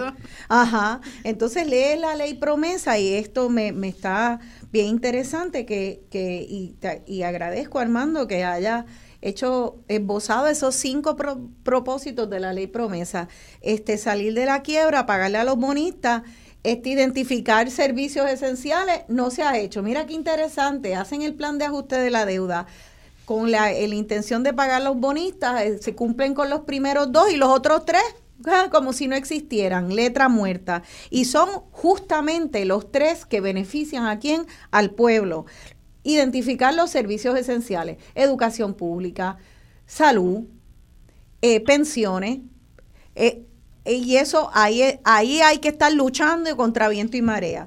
El cuarto, proteger a los grupos, a los grupos vulnerables. Y el quinto, proponer proyectos. O sea que básicamente, por lo menos en lo que viene a los grupos vulnerables identificados particularmente como los pensionados, es bien importante para adelantar incluso el mismo, la misma ley de, promesa que supuestamente a ellos les interesa proteger a los grupos vulnerables. Bueno, pues cómo que haya verdaderos representantes de, los pensionados, que sean personas electas democráticamente y que hayan probado que de verdad, de verdad están eh, van a a proteger los intereses y que lo han hecho. A mí si alguien me viene a, solicitar trabajo para algún puesto, yo lo primero que voy a hacer es pedirle un resumen, un currículum vita que usted ha hecho. Bueno, pues de todas las personas que ahora mismo lo que están ahí, el currículum vita, yo lo que dice lo siguiente, yo eh, estuve de acuerdo con recortar las pensiones 8.5 y los de acá, los, candidatos que tenemos hoy en el programa y los candidatos otros que se postulan por Construyamos otro acuerdo y Frente por la Defensa, su currículum vita dice, yo participé en la, eh, en la oposición a los recortes y logré que no se recortara un centavo de las pensiones y logré que se creara un fideicomiso y logré representación democrática eh, de pensionados para fiscalizar eh, las inversiones de, del fondo del fideicomiso. Así que es, entre esos dos currículum vita, los resume, creo que se cae de la mata, que aquí es cuestión de regar la voz, aquí es cuestión de educar y de ser inteligentes y proteger los derechos, los derechos propios para hacer eso mismo. Proteger a los vulnerables, porque si ya los bonistas fueron protegidos, si ya el plan del ajuste de la deuda este eh, fue plan, eh, se planchó, ya salimos de la quiebra, pues entonces ahora eh, esos otros supuestos propósitos de la ley promesa, el mismo pueblo entonces tiene que, que, cumplirlo. Vamos a hablar de... Rosana. Sí. Quería atraerte a consideración que en el concepto de servicios esenciales y grupos vulnerables, hay una estrecha relación en la incapacidad que ha tenido el gobierno de no tener los recursos humanos para hacer efectiva su función en el Departamento de la Familia, en el Departamento de Corrección, en el Departamento de Recursos Naturales. Nosotros vemos, por ejemplo, que por, para dar un ejemplo de, de alguna agencia, de, no, de la necesidad que hay de que haya trabajadores sociales en la calle, vigilantes en recursos. O sea, que aquí todo el mundo sufre cuando no se establecen los servicios esenciales. Y vamos, hay, hay que provocar que el gobierno organice su caja que se organice financieramente para que tome decisiones correctas, que no haga eventos como el que va a ser mañana lunes, donde va a invitar a una fiesta a, a, 15 mil maestros, al otro día va a empezar a recibir los padres, y tomando una serie de decisiones, botando dinero como si esto fuera una jauja. Ellos están depositando dinero en el fondo de inversiones con el ánimo de venir a buscar ahorita. Ellos quieren utilizar nuestro dinero como una caja de ahorro para venir a sacar chavos ahorita, porque ahora le están sobrando, porque estamos en bonanza. Así que el grupo que usted decida elegir, compañero maestro, compañero retirado a nivel central, compañero activo del gobierno de Puerto Rico, esta gente tiene que ir afilado. Nosotros tenemos que estar claros de cuál es nuestra función principal en esta etapa que está viviendo el país. Se nos vacía el país y la forma de nosotros invitar a los puertorriqueños a regresar, invitar inversionistas extranjeros y locales que inviertan aquí, invitarnos a nosotros a quedarnos aquí a defender nuestra patria es protegernos en este momento dado.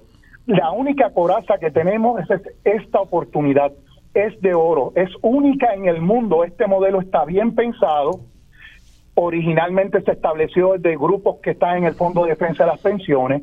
Nosotros propusimos que fueran 17 representantes en la ley de retiro digno. Ellos resolvieron con 6. Esa podría ser otra de las enmiendas en el futuro para que haya una mayor representación. Okay. Ah, y te quiero traer solamente una cosita más. Yo sé que los compañeros están ahí y, y hoy estoy callado. Nosotros iniciamos el año pasado una campaña de ajuste por inflación a la pensión y hay personas y grupos que han dicho de que eso es poco serio señalarlo. Pues no, señor.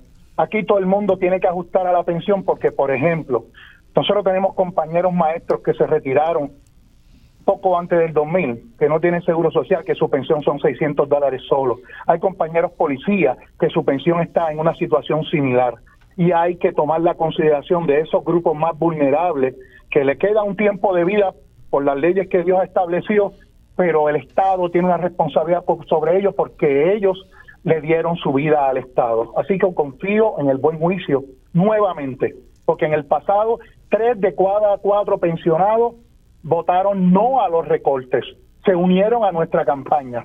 Así que ellos nos compraron la idea. Le pedimos que nos unan una vez más en esta idea de un equipo que está organizado, que está envalentonado porque tiene la razón. Gracias, Rosana. Gracias, gracias a usted, Armando Montero, representante, bueno, candidato a ser representante en el Consejo de Beneficio del Fideicomiso de las Pensiones. Hablemos ahora de esas elecciones porque eh, ya lo que nos queda es solo un segmento, el próximo segmento. Así que en el próximo segmento eh, vamos a, dar información, vamos a repetir los nombres de estos candidatos a representar a los pensionados y explicarles quiénes van a votar, porque no son todos los, los servidores públicos, solamente aquellos que estén bajo el sistema de, pensiones y vamos a repetir los nombres y cómo es que se puede votar, durante qué fecha, eh, de qué manera.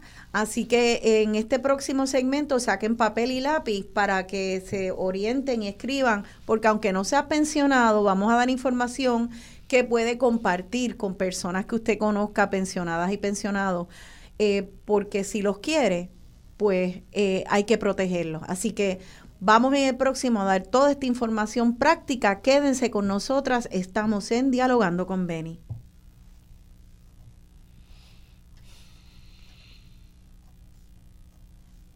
nos enseña solo aquella mitad contra el poder de las verdades dobladas. Contra el poder de quien conoce pero sangra además Contra el poder de las canciones guardadas Contra el poder que nunca abraza a los que pueden pensar Contra el poder que nos vigila los pasos contra el poder que siempre miente en nombre de la verdad. Contra el poder que nos convierte en extraños. Contra el poder que debilita y nada.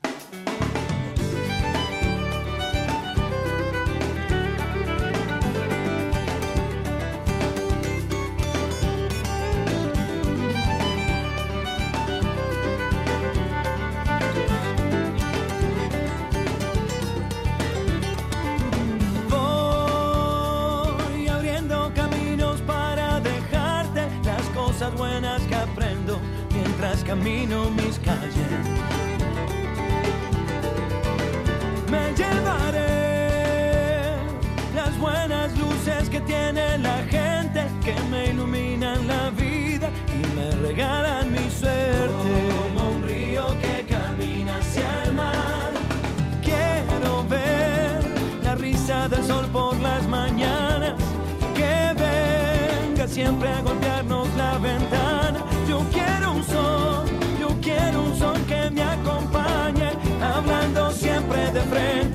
tirando todo lo malo.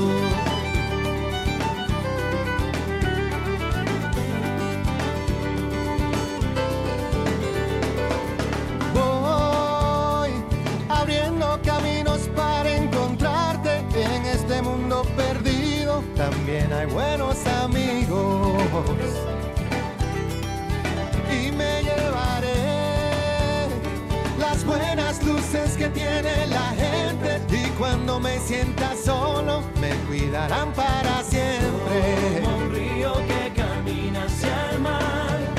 Quiero ver la risa del sol por las mañanas.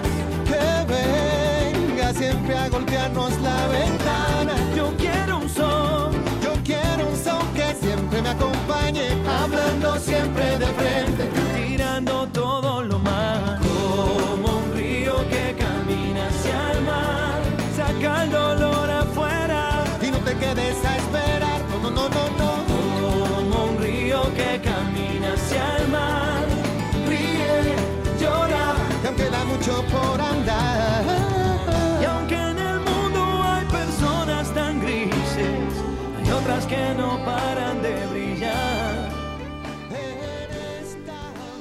Aquí de vuelta al cuarto y último segmento Dialogando con Beni. Yo soy Rosana Cerezo y hemos estado hablando sobre el estatus de las pensiones en Puerto Rico, de nuestros pensionados de servicio público en Puerto Rico, siendo el Estado Libre Asociado el patrono más grande eh, en Puerto Rico, el que más eh, empleados tiene. Eh, y bueno, ahora eh, sabemos que hay un, se creó un fideicomiso gracias a los esfuerzos de estos grupos de acción civil, construyamos otro acuerdo y Frente por la Defensa de las Pensiones. Se creó un fideicomiso, un fideicomiso con una reserva de mucho dinero para garantizar que se paguen las pensiones y gracias a las acciones y el activismo de estos ciudadanos y ciudadanas se consiguió un, un compromiso del gobierno y de la Junta de Control Fiscal de que no se recorte ni un centavo de las pensiones. Ok, entonces está ese fideicomiso creado. Eh, eh, hay unos representantes ahora mismo en un consejo de beneficio que están designados, no han sido este, eh, electos, sino que fueron designados, y son eh, unas personas que, que están ahí ahora mismo y que han tenido una función, entiendo yo, eh, por lo que me cuentan ustedes fuera del de, del aire, han hecho unos esfuerzos, sí, unos esfuerzos de educar sobre el fideicomiso, pero ciertamente han sido esfuerzos muy tímidos porque eh, parece ser que muchos de los pensionados y pensionadas no saben que hay un fideicomiso para velar sus intereses para y, y que hay unos escaños que va para los cuales puede votar. Pues escuchen bien, este, este fideicomiso, esta reserva de eh, sobre un billón de dólares está ahí para garantizar que las pensiones de ustedes, de que son pensionados del gobierno, este, se paguen eh, se paguen completas sin recortes y que ese esa reserva no el gobierno no meta la mano para pagar otras cosas. Eh, esos representantes también tienen que velar por la transparencia por eh, traer información para otras luchas eh, como por ejemplo la que eh, ilustró el, el, compañero Armando Montero, que es candidato para, para representar a los maestros en ese fideicomiso. Este, por ejemplo, si, si se quisiera llevar una lucha, como él ilustró, de hacer una enmienda al plan de ajuste de la deuda para que se pudiera hacer un ajuste a las pensiones por la inflación, eso ahora mismo no existe y hay gente que, como dijo él, reciben unas pensiones de 600 dólares, que eso es una condena a vivir de manera paupérrima. Pues ellos, hay, hay grupos que quieren, eh, que quieren eh, eh, ayudar y, y proponer enmiendas al plan para que se puedan subir esas pensiones. Eso no se haría desde el fideicomiso, pero la información eh, y la transparencia que pueden traer los representantes y los candidatos que estén representando a los pensionados es vital para poder hacer otro tipo de, de acciones a favor de los pensionados. Así que esta parte de la transparencia en el gobierno también es clave y no la habíamos mencionado, porque como sabemos hay muchas acciones democráticas eh, en beneficio del pueblo que no se pueden adelantar porque no tenemos información, porque las agencias cierran las puertas, no dan los números, este, no dan información clave para poder hacer propuestas y proyectos. Eh, así que esa es otra de las funciones que yo quería subrayar, que es bien importante, eh, que, que van a tener estos representantes, porque pueden ayudar a causas fuera de lo que son las funciones estrictamente de los representantes en el fideicomiso. Vamos a hablar entonces de las elecciones este, y de los distintos grupos, quiénes son los representantes, eh, cómo se quieren organizar ustedes. Acá. Acá, por acá, Mayra. Sí, para, para rematar lo que dijiste, el conocimiento empodera.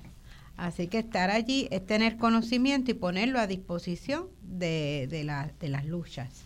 Así es. Eh, mira, queremos explicar cómo se va a votar. Sí, por favor. Voy a explicar el sistema de retiro de maestros. Nosotros estamos insistiendo en que somos un equipo, que somos un equipo de cinco candidatos pero cada sistema vota por los, sus representantes. Los que son maestros pensionados van a recibir solo una papeleta. Van a, a recibir un sobre en su casa. Un, exacto, van a recibir por sin tener que solicitarlo. Usted va a recibir un sobre. Exacto, el Muy sistema bien. de retiro le da esa información al administrador de elecciones que es una compañía privada que contrató ya el Consejo de Beneficio Transitorio Y esa compañía privada es la que se va a ocupar del envío de las papeletas. Pero los que son maestros pensionados van a recibir una sola papeleta con donde hay seis candidatos. De esos seis candidatos, los nuestros son la número dos, que es Ana Serrano Reyes, que tiene el compromiso de representar dignamente eh, al sistema de retiro de maestros con el propósito de proteger nuestras pensiones, ¿verdad? Y que no se usen para otro asunto. Y el número 6, que es Armando Montero González, quien, como ya lo vieron, defendió nuestras pensiones del inicio, tuvo 31 años de servicio en el sistema de, de educación y, Ana 25. o sea, Imagínate, el número casi 2 nada. y el número 6 en esa papeleta que es la única que los maestros pensionados van a recibir. Ok, Cada o uno sea que van a recibir suya. una papeleta eh, con los nombres de toda la gente que se está postulando para representar al magisterio y Al solamente magisterio. son eso. seis y son solo seis candidatos. Son solo de seis. esos seis, seis candidatos, los, los que forman parte del equipo de retiro digno, Ya. los que apoya Construyamos Otro Acuerdo y el Frente son el número dos y el número seis. Ok, Ana Una vez votan- y Armando Montero. Exacto,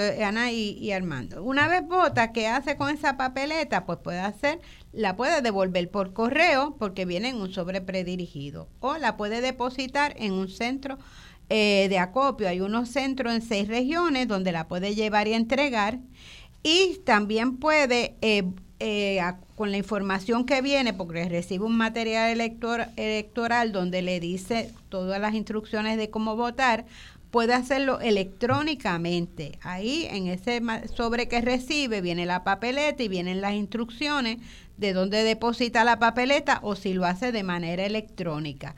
Lo importante aquí para todos, eh, si tienen los compañeros el teléfono, es que si no recibe la papeleta, porque empiezan a salir el 18 de agosto. Y si la persona en cuatro o cinco días no ha recibido su papeleta, debe llamar a un número que es también del Consejo de, eh, de Beneficios Transitorios, o sea, que, o bueno, la, la- ¿Cuál es el teléfono? La administradora, ¿verdad? La- el, el, el- el administrador de elecciones hizo un- puso un número de centro de llamada, que es el 787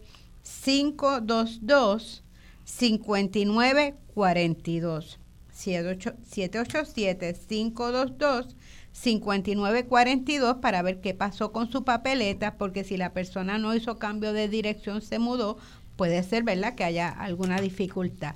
También nosotros siempre le decimos en nuestra página en Facebook, construyamos otro acuerdo o por correo electrónico, construyamos punto otro acuerdo arroba gmail.com se comunica con nosotros si usted llama al centro eh, ese número no lo atienden o le dicen ah bueno pues si no cambió la dirección ya no puede votar pues déjenos saber, porque puede estar seguro que nos tiramos a la calle a reclamar ese derecho Muy bien. de las personas de votar. Ok, vamos, vamos por paso otra vez porque quiero, yo tengo unas dudas.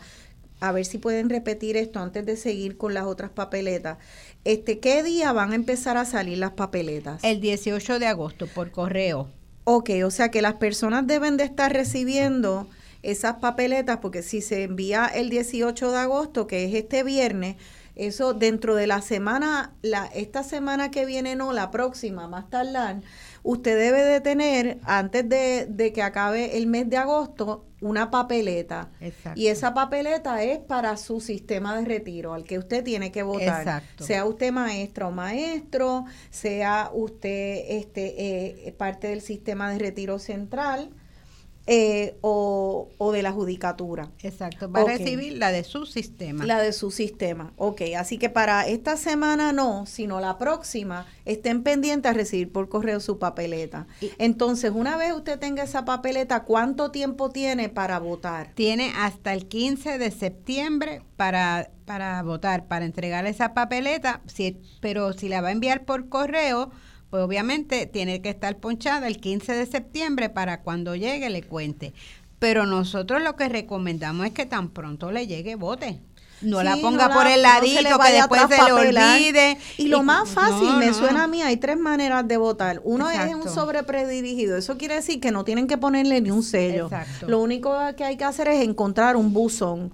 A mí me parece que eso es lo más fácil, eso o lo, o lo de el sistema electrónico para aquellas Exacto, personas que que, pueda. que prefieran lo electrónico, pero a mí me parece que muchos pensionados, por la edad que tienen, probablemente Correo. digo, aunque mi papá tenía edad de ser, en su momento papi era un ducho en cuestiones electrónicas y sabía más que los jóvenes, pero eh, si usted prefiere el- lo electrónico, va a haber una unas este, eh, instrucciones de cómo ir online y entonces eh, ahí hacer el votar, si no, va a tener la dirección de unos centros de acopio, pero eso es coger un carro y ir a Sí, dejarlo pero allí. va, eh, son, son bien fáciles de, llegar porque ya se usaron la, en la elección pasada eh, con la campaña contra el recorte y la Sí. puede depositar allí. Allí no puede votar, no le van a dar una papeleta. Allí solamente hay una urna y la deposita. Vale, y, Y- luego, pues, o si no, coger eh, su votación, la papeleta la pone en el sobre predirigido, no tiene que ponerle eh, sello, la lleva un buzón y se acabó. Exacto. Vale, pues Y en el entonces, sistema de maestro, pues el número 2 y el número 6, por En Ana el sistema Serrano, de maestro- Serrano Reyes y Armando Montero vamos a pasar al, a la otra, al otro sistema de retiro, que sería el sistema de retiro central, que es el más grande. Este, ¿Quiénes son los candidatos ahí? Aquí son los candidatos, la compañera Sonia M. Palacio, que es la número uno en la papeleta, y este que les habla, Ramón Santiago Fernández, número siete en la papeleta. Queremos, queremos repasar y recalcar quiénes son los que pueden votar. Los empleados de la Agencia de Gobierno Central, excepto Universidad de Puerto Rico y Autoridad de Energía Eléctrica, los retirados de municipios y por ley especial los retirados de AELA. Eso es bien importante. Y los de la rama judicial, todos los que están retirados que no son jueces pueden votar por nuestros candidatos. Por Sonia M. Palacio, número uno en la papeleta, y Ramón Santiago, número siete. Cada pensionado va a recibir una papeleta con los siete, con los siete candidatos. Ok, yo quisiera hacer una pregunta ahora, porque aquí es especialmente importante con lo que es el, el sistema de retiro central, porque creo que es el, el sistema de los de retiro más grande, que más, más retirados tiene. Yo me imagino que si ustedes, este equipo de retiro digno está, está postulando a dos representantes y hay siete, quiere decir que va a haber otros cinco que son eh, fueron servidores públicos, probablemente eh, de sus distintas agencias los conozcan, probablemente conozcan que ah, tengan alguna trayectoria de valor este para esa agencia. No estamos diciendo que los otros compañeros no sean buenas personas, no hayan tenido trayectorias importantes que merezcan reconocimiento.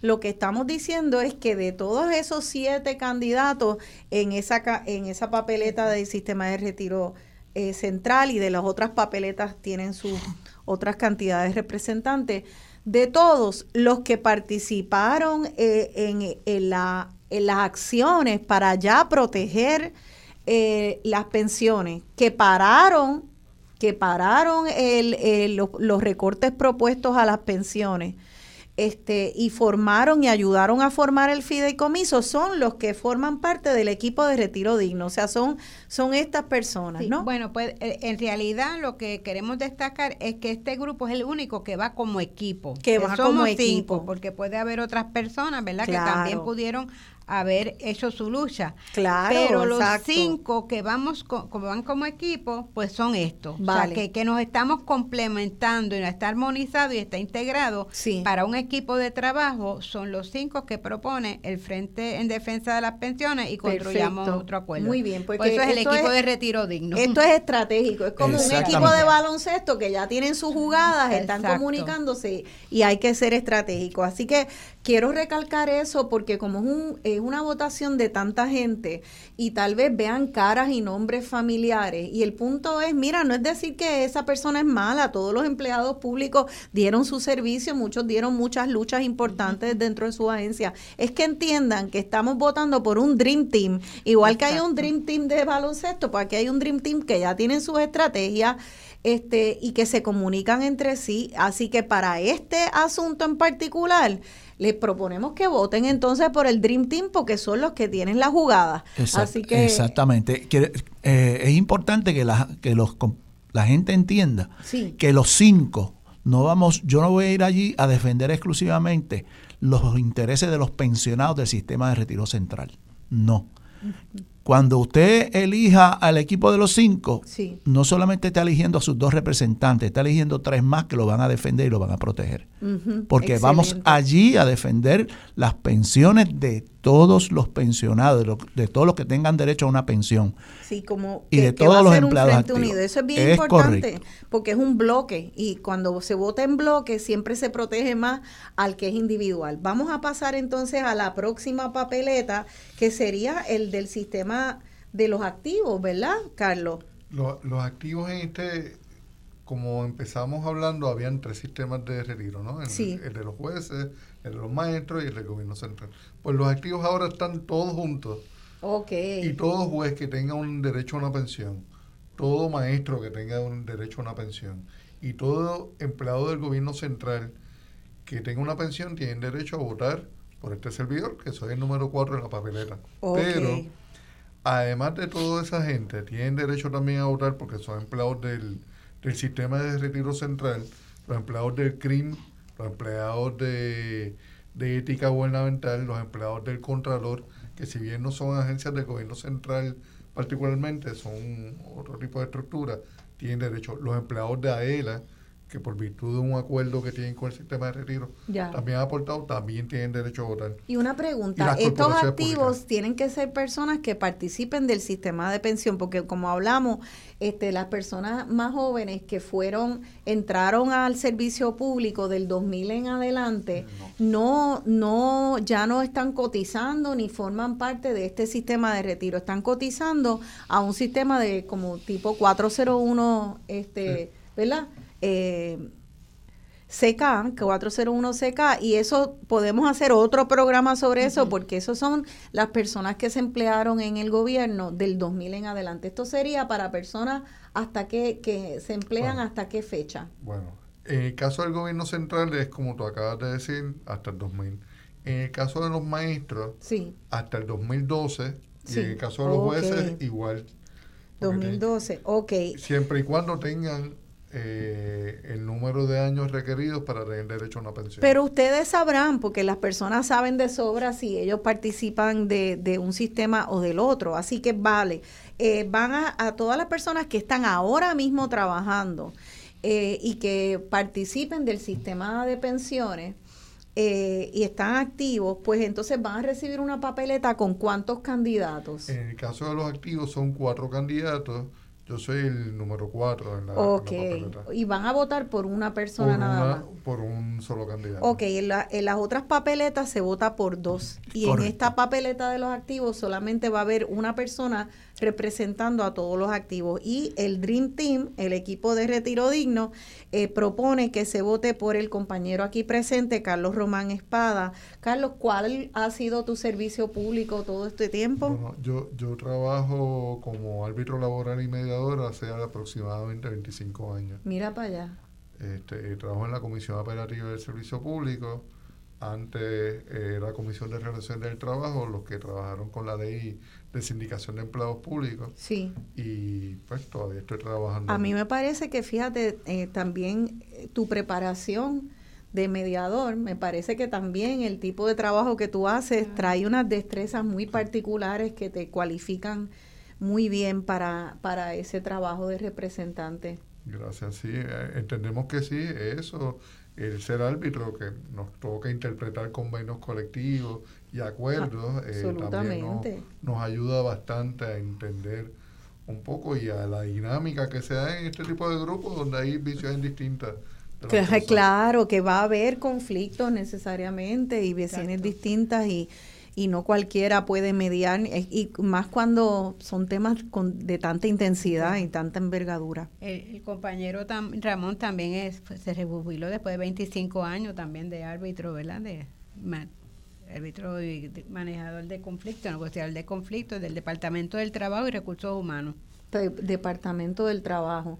Sabes que ustedes ambos eh, tienen esa experiencia que de verdad es una experiencia que ojalá que yo siempre pienso, ojalá hubiera más mediadores y más árbitros y que no los informaran cuando, porque eh, se arregla mucho y se, se liman muchas asperezas y eh, se crea mucha empatía también eh, con las personas que tienen el tipo de, de preparación que ustedes ambos tienen.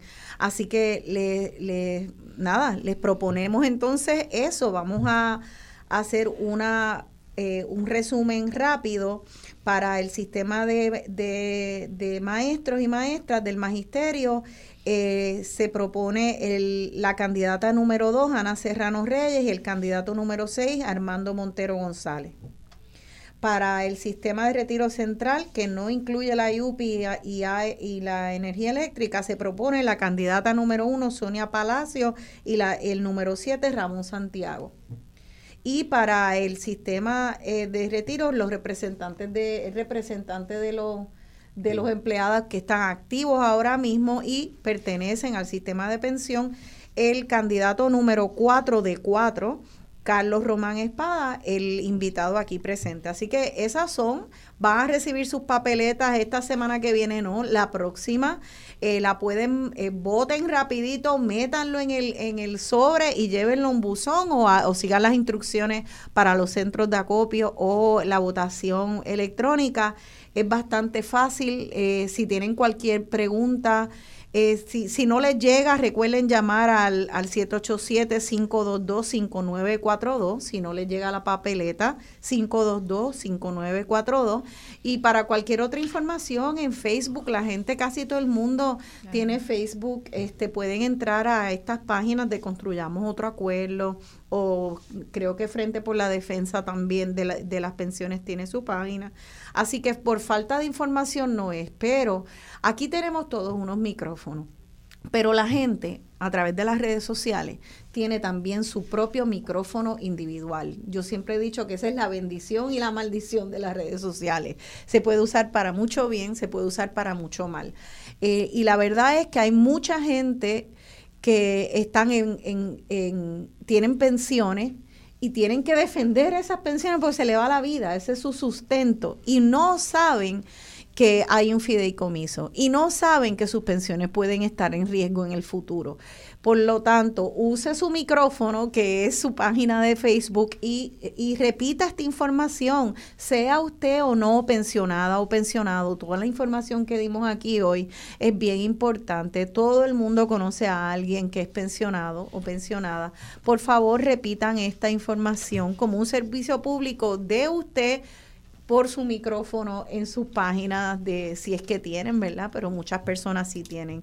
Eh, ya nos tenemos que despedir. Le doy las gracias a ustedes tres por estar aquí. Si quieren decir algo muy breve antes de irnos, este, que se nos haya quedado, estamos completos, dijimos toda la información. Todo se dijo. Muchas gracias por por el espacio y pues recuerden el cuadro en la papeleta, Carlos Román. Carlos Román. Participa, la participación es bien, bien importante. Eh, cinco, si llegamos con 50, 60, 70, los miles de votos que sean necesarios, vamos a ir con fuerza. Así que participa por, y por el sistema de retiro central, por Sonia M. Palacio, el número uno, y por Ramón Santiago Fernández, el número siete. Número siete, y es el servidor aquí presente. Y Mayra, tú que vas a pues, ser portavoz de los Pero maestros, pues, pues, muchas gracias de nuevo por, por tenernos aquí, darnos este espacio, la importancia de cuando se tiene la oportunidad histórica de tener un poder, de tener una participación en algo que tiene que ver con nuestras pensiones presentes y futuras, lo importante de participar, votar y llevar las personas apropiadas a ese consejo, los que le van a rendir cuenta a los pensionados y pensionadas y los van a mantener informados.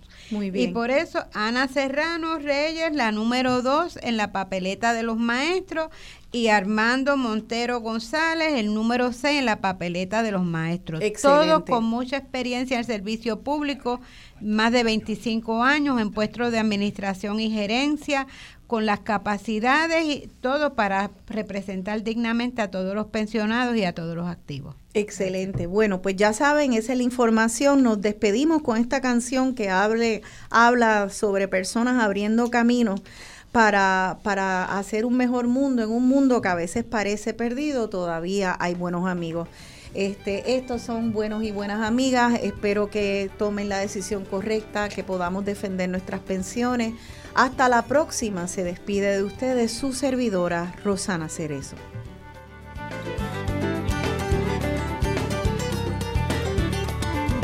Voy abriendo caminos para dejarte las cosas buenas que aprendo mientras camino mis calles. Me llevaré las buenas luces que tiene la gente la vida y me regalan mi suerte. Como un río que camina hacia el mar. Quiero ver la risa del sol por las mañanas. Que venga siempre a golpearnos la ventana. Yo quiero un sol, yo quiero un sol que me acompañe. Hablando siempre de frente, tirando todo lo malo.